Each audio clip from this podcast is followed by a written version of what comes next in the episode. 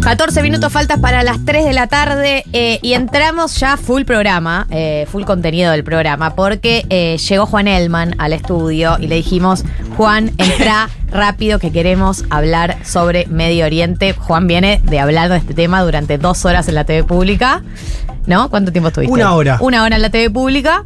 Y ahora te toca acá. Y mañana, en un mundo de sensaciones, Mañana se profundizará. Mañana se profundizará si nos escuchen. eh, mañana a las 12, ¿no? Nos preguntan no los me amigos. mires así, Así está el país. A las 12. A ver, eh, ¿Qué, qué, qué, qué, qué? lo primero, porque a veces cuesta dimensionar, viste, cuando hay una guerra o cuando, viste, la cosa está picada, decís, che, esto es grave. No, no, sí, esto es grave. ¿no? Esto es lo grave. primero. Esto es es- inédito. Bien. Es inédito porque no estamos ante un ataque de misiles por parte de Hamas, que hubo también, Hamas, grupo armado que opera en la franja de Gaza, una de las dos partes importantes del territorio palestino, está Cisjordania de un lado, manejado por la autoridad palestina, del otro lado, ¿no? la franja de Gaza, que es donde se concentran siempre los enfrentamientos entre el ejército Israel y Hamas. Vuelvo, no es solamente un envío de, de misiles, sino que además lo que sabemos es que Hamas, militantes de Hamas, penetraron la frontera eh, del sur de Israel, entraron, ahí estamos viendo estos videos donde uno ve asesinatos, donde ve golpes y donde ve eh, toma de rehenes. ¿no?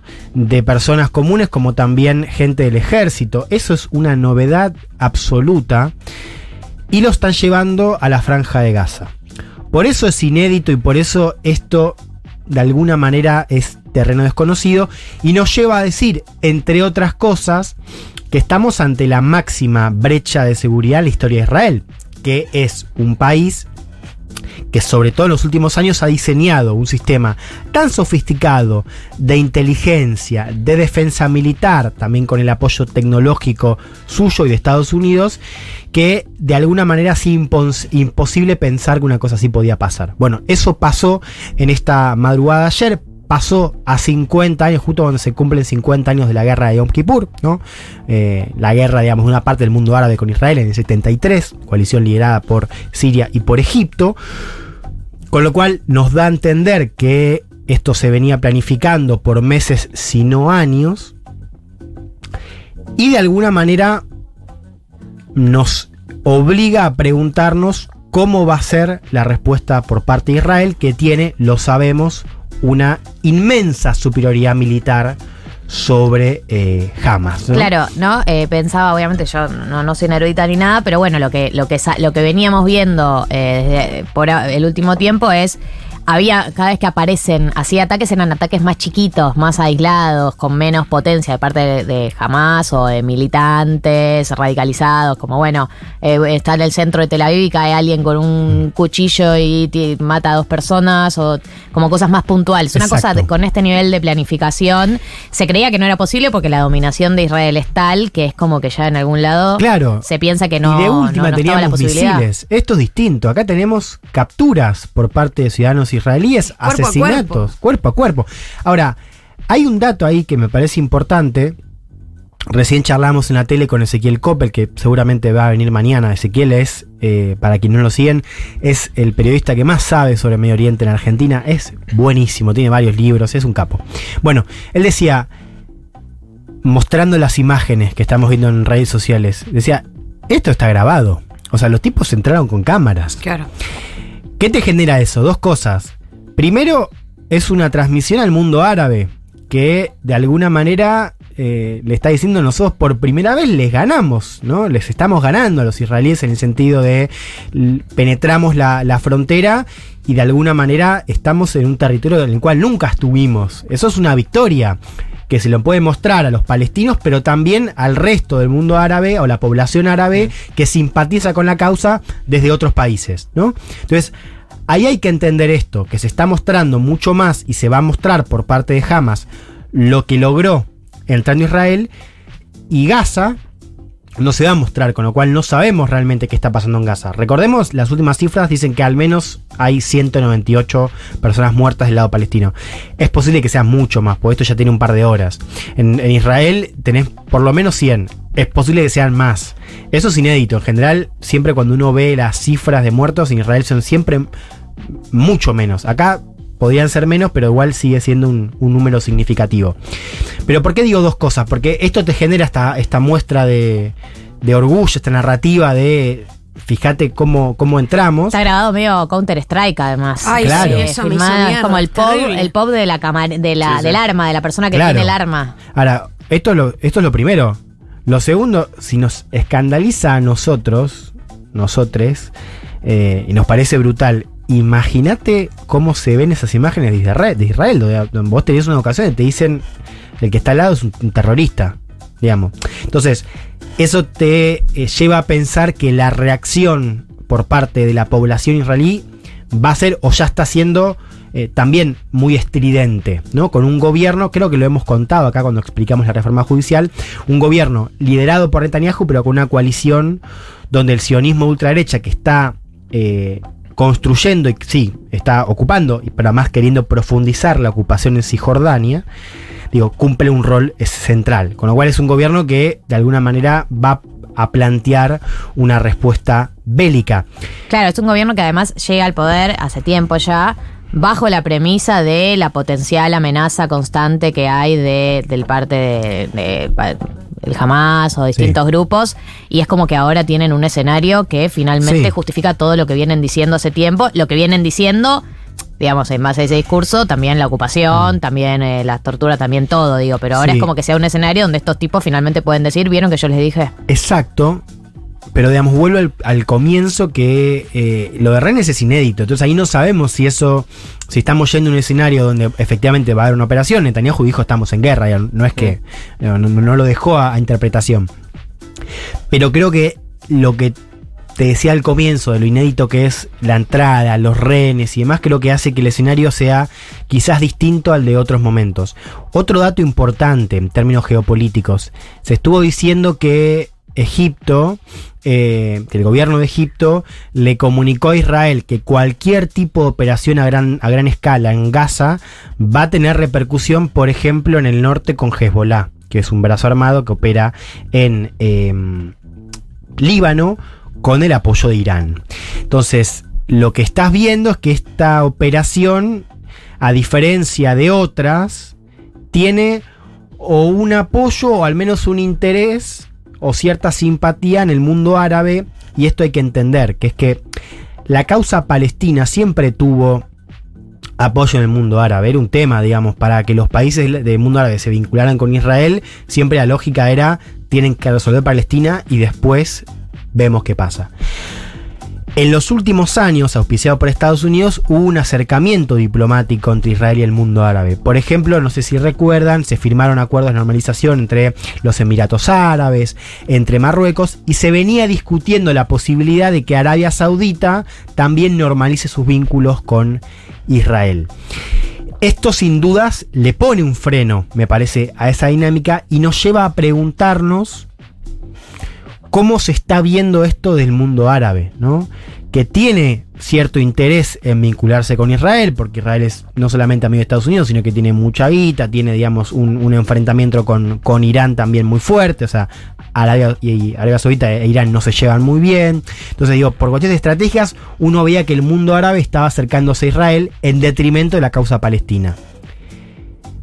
Acá me parece que hay que preguntarnos si efectivamente esa dinámica puede cambiar o si hay algo de, un apoyo a, a esta operación, o mejor dicho, de cierta disuasión por parte de otros países del mundo árabe eh, a que Israel haga algo más. Hay que ver también ahí cómo opera Estados Unidos, que es un y- aliado de y Israel. esto que decís, que tampoco Israel puede responder de cualquier manera porque hay eh, otros países en los alrededores que están también alertas, que no sabes cómo les puede caer, cómo pueden reaccionar, se pueden sumar. Exacto, y por, por eso, eh, eso es lo que quería plantear, claro, como que hay algo de, de esta repercusión en el mundo árabe que es distinta a la de otras veces, y eso nos puede llevar a pensar, exacto, que eh, hay más presión para que Israel no eh, haga una operación a gran escala que, que- que, bueno, es un poco lo que intuimos, ¿no? Que va a haber un desembarco en Gaza y que va a ser brutal. Hoy en día la situación en Gaza es está ocupada por Israel en su totalidad, parcialmente, nada. No, cuando uno habla de ocupación, es verdad que la ocupación tiene diferentes dimensiones, pero en, términos específicamente territoriales habla sobre los asentamientos en Cisjordania.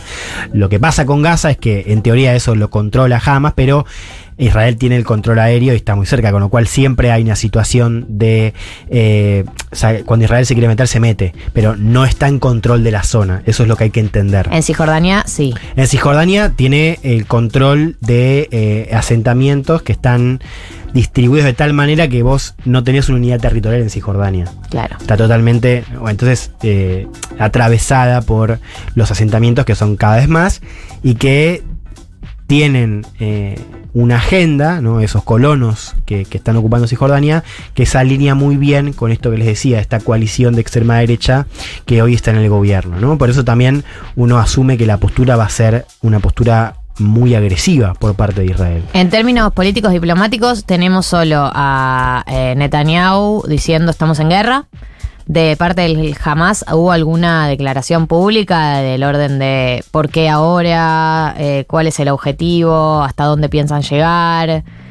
Yo no he leído eh, una suerte de comunicado oficial, quizás eh, existió, digamos, pero de alguna manera Los videos son bastante oficiales, ¿o no? Sí, eh, digo, me parece que tanto la fecha elegida, ¿no? Eh, 50 años de, de la guerra de Yom Kippur, sumado a cómo se teatralizó, digamos, la intervención en, Israel, creo que dan esta idea de no solamente una suerte de, venganza, sino como de la apertura de otro capítulo, ¿no? En el vínculo siempre conflictivo entre Israel y Palestina. Juan, yo quería preguntar particularmente sobre las negociaciones que podría abri- abrir esto, ¿no? Porque imagino que en el que en el fondo, más allá de la disputa territorial y geopolítica que tiene mucha historia, ¿cuál es el planteo? O sea, imaginar, imagino que van a negociar rehenes, liberación de prisioneros. Eso ya existió. Hay antecedentes de que Israel negocie el intercambio de prisioneros. ¿no? Eso ya está en, en la historia.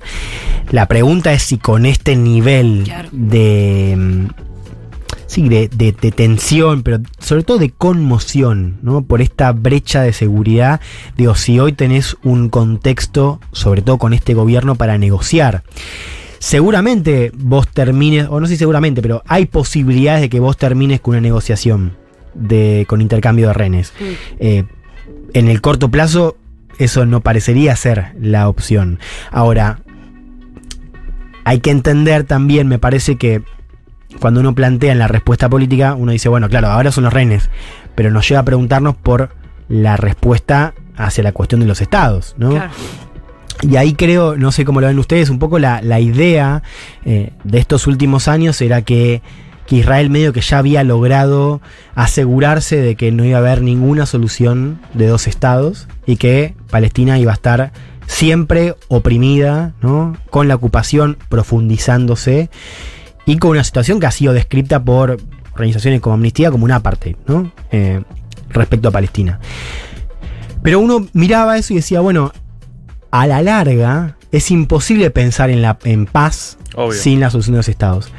Yo me pregunto si esto no, no nos acerca un poco más ese axioma, en el sentido de que, de que uno imaginaba que eso iba a ser a futuro. Ahora me parece que uno ve que hay una respuesta eh, mucho más rápida, ¿no? O sea, que, que- lo digo porque rec- recordemos un poco, vos tuviste una guerra muy fea en 2021 en Gaza, tuviste una situación donde hubo enfrentamientos en Jerusalén Este, ya, eh, digamos, en, en no solamente la Jerusalén Sagrada, sino además entre ciudadanos, ¿no? palestinos e israelíes, con lo cual ya la lógica se fue más allá de los estados, o sea, vos veías una convivencia cada vez más, más turbulenta, y después una serie de operaciones de este gobierno en Cisjordania brutal, ¿no? Brutal, incluyeron pogromos, digo, violencia desbordada. Entonces, uno pensaba, bueno, esto a futuro es imposible que dé paz. Yo lo que, lo que digo es, ojo, se, se adelantó quizás demasiado ese escenario. ¿no? Unos meses después, efectivamente, hubo una respuesta inédita, insisto, no solamente por los misiles, sino por cómo entra Hamas eh, en el sur de Israel. Bueno, gracias Juan por actualizarnos un poco sobre lo que está pasando en Medio Oriente. En un ratito volvemos a hablar con vos, si no te jode. Dale, yo me voy, voy a comer un ratito, voy a tomar un poquito de agua Y volvés. y los dejo con la invitada. Eh, minutos, Elisa Sánchez acá en 1990.